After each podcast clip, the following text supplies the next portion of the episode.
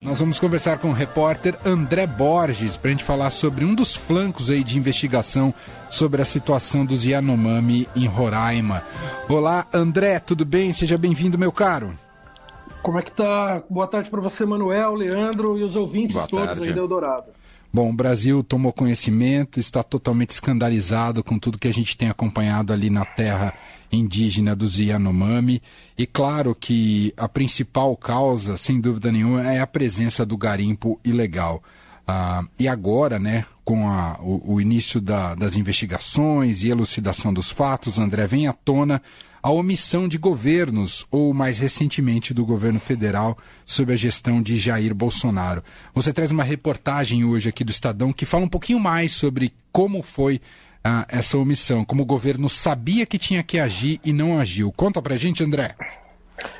Bom, Emanuel, é isso aí. É, o, o que está acontecendo, né? Só para a gente esclarecer de início. É, tem ali, a gente tem alguns órgãos que atuam diretamente no combate né, do, do, crime que acontece do garimpo, seja dentro de terra indígena, seja dentro das, das, do que a gente chama de unidade de conservação, né? Os parques nacionais e tal, que são a FUNAI, é, o IBAMA e o Instituto Chico Mendes, o ICMBio. Né? No caso lá da, da, de Roraima, na terra Yanomami, o que a gente vê sempre é uma força-tarefa. O IBAMA está lá, ele atua junto com a Força Nacional, às vezes membro do Exército também, né?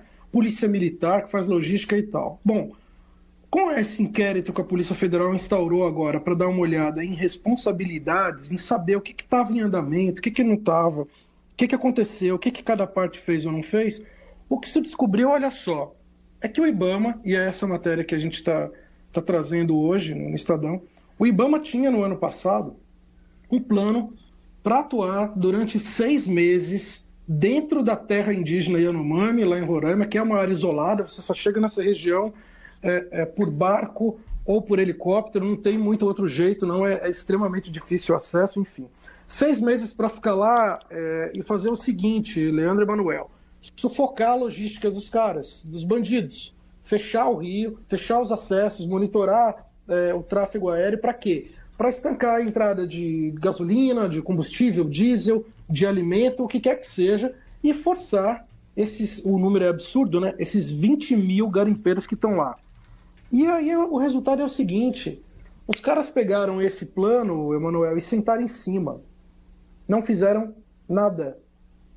É um documento, eu fui assim, eu, eu peguei alguns detalhes, é um documento que tem 10 páginas aproximadamente, é, e que ele detalhava em linhas gerais algumas iniciativas que seriam colocadas bem operacional mesmo, sabe? É, o que, que, teria que fazer, os pontos onde deveria ficar, de montar ali barreiras, sucessivas barreiras, que são as principais entradas ali nos rios da, da região, para poder resolver isso. E a verdade é que nada foi feito. E tem dois militares, aí vem o detalhe, vamos dar nome aos bois aqui.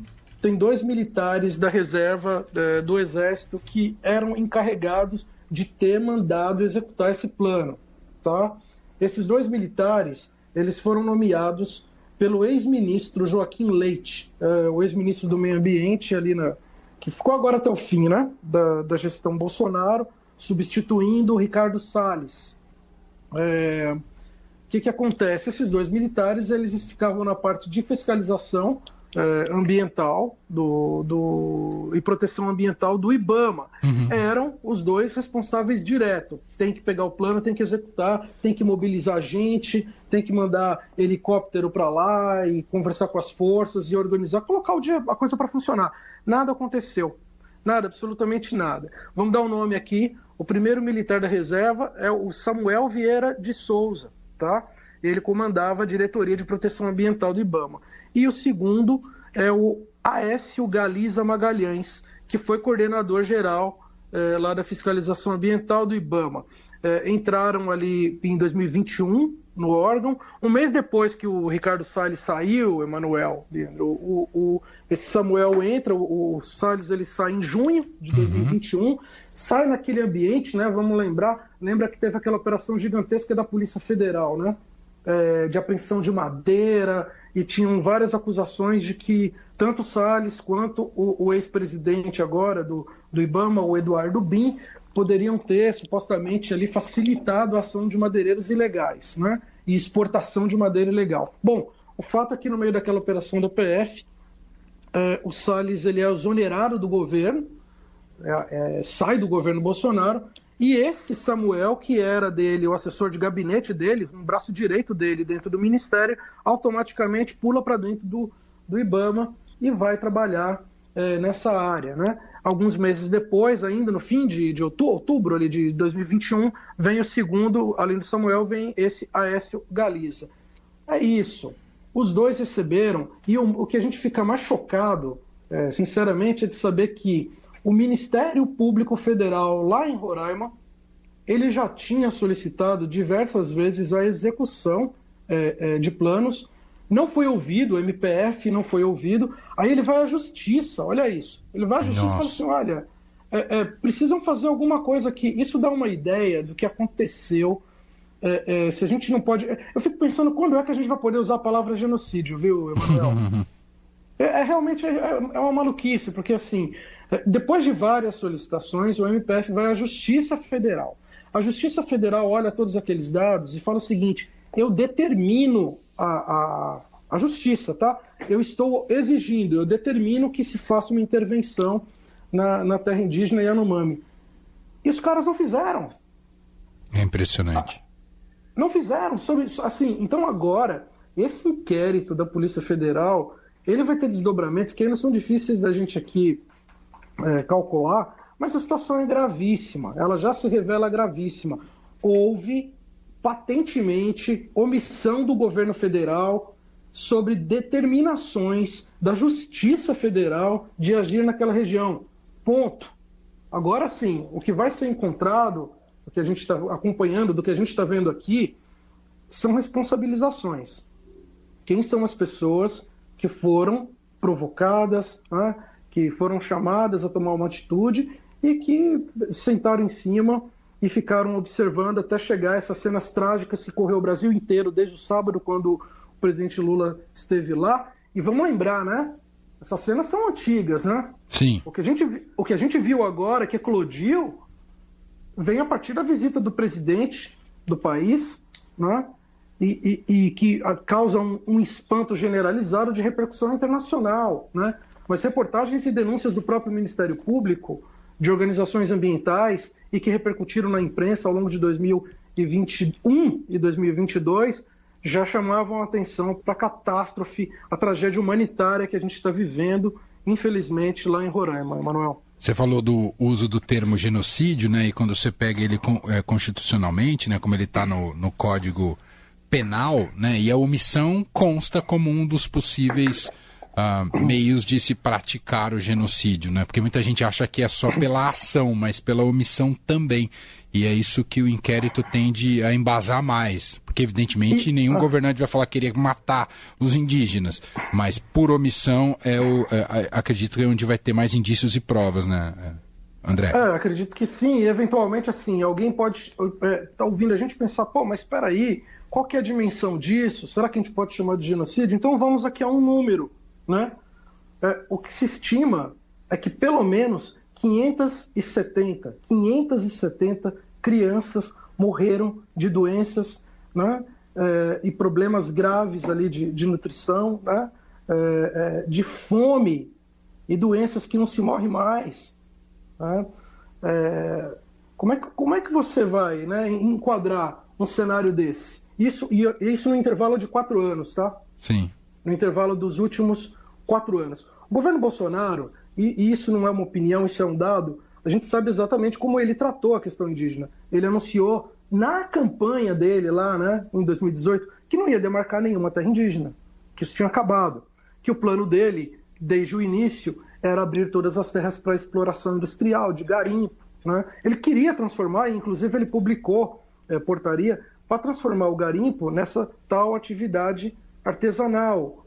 É, e o que o presidente, o ex-presidente Bolsonaro entendia por artesanal, é isso que a gente está vendo aí, Emanuel. É, milhares de tratores no meio da floresta, né, com, com investimentos gigantescos, destruindo é, os rios do país inteiro, na, na região é, amazônica, financiado por centenas de milhões de reais, né, que é o negócio hoje, o negócio do ouro, é, que a gente vê principalmente do ouro, não é só esse minério, mas é ele que, claro, é sempre ele que, que mais puxa é, essa exploração irregular. De artesanal não tem nada, né? São organizações, a gente já demonstrou diversas é, vezes divulgando inquéritos, investigações da Polícia Federal. Nunca foi artesanal, né? Isso daí. Isso aí foi lá atrás. E o próprio Bolsonaro gostava de contar isso, que ele pegava aquele, aquele, aquela chapa, né, a bateia, né, aquele prato que ele ia lá no, é, é, no Vale do Paraíba, onde viveu, que ele ia fazer aquilo com,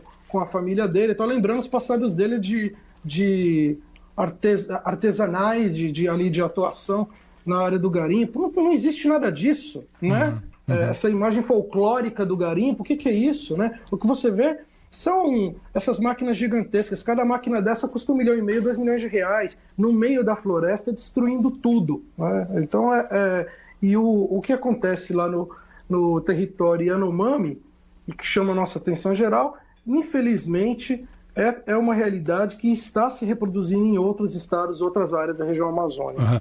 Uhum. André, só para a gente fechar, é, você sabe se já há uma frente de combate ao garimpo ilegal emergencial por parte do governo Lula? A gente sabe da assistência que tem sido dada é, do ponto de vista humanitário, né, da, da, da, saúde, recuperação da saúde ali dos indígenas. E a frente em relação ao combate ao crime já começou também? É, tem uma mobilização, né? O, o, o governo ele, ele reuniu praticamente é, o, todos os ministérios que de alguma maneira possam é, colaborar com isso. A Casa Civil ela está coordenando um comitê para fazer essa, essa assistência. É, a gente está falando aqui de um contingente aproximado de 28 mil indígenas. Olha isso, mano. 28 mil, né? É, é uma cidade gigantesca, assim, né? Se você for pensar, colocar isso no meio da floresta, 28 mil indígenas vivendo nessa situação.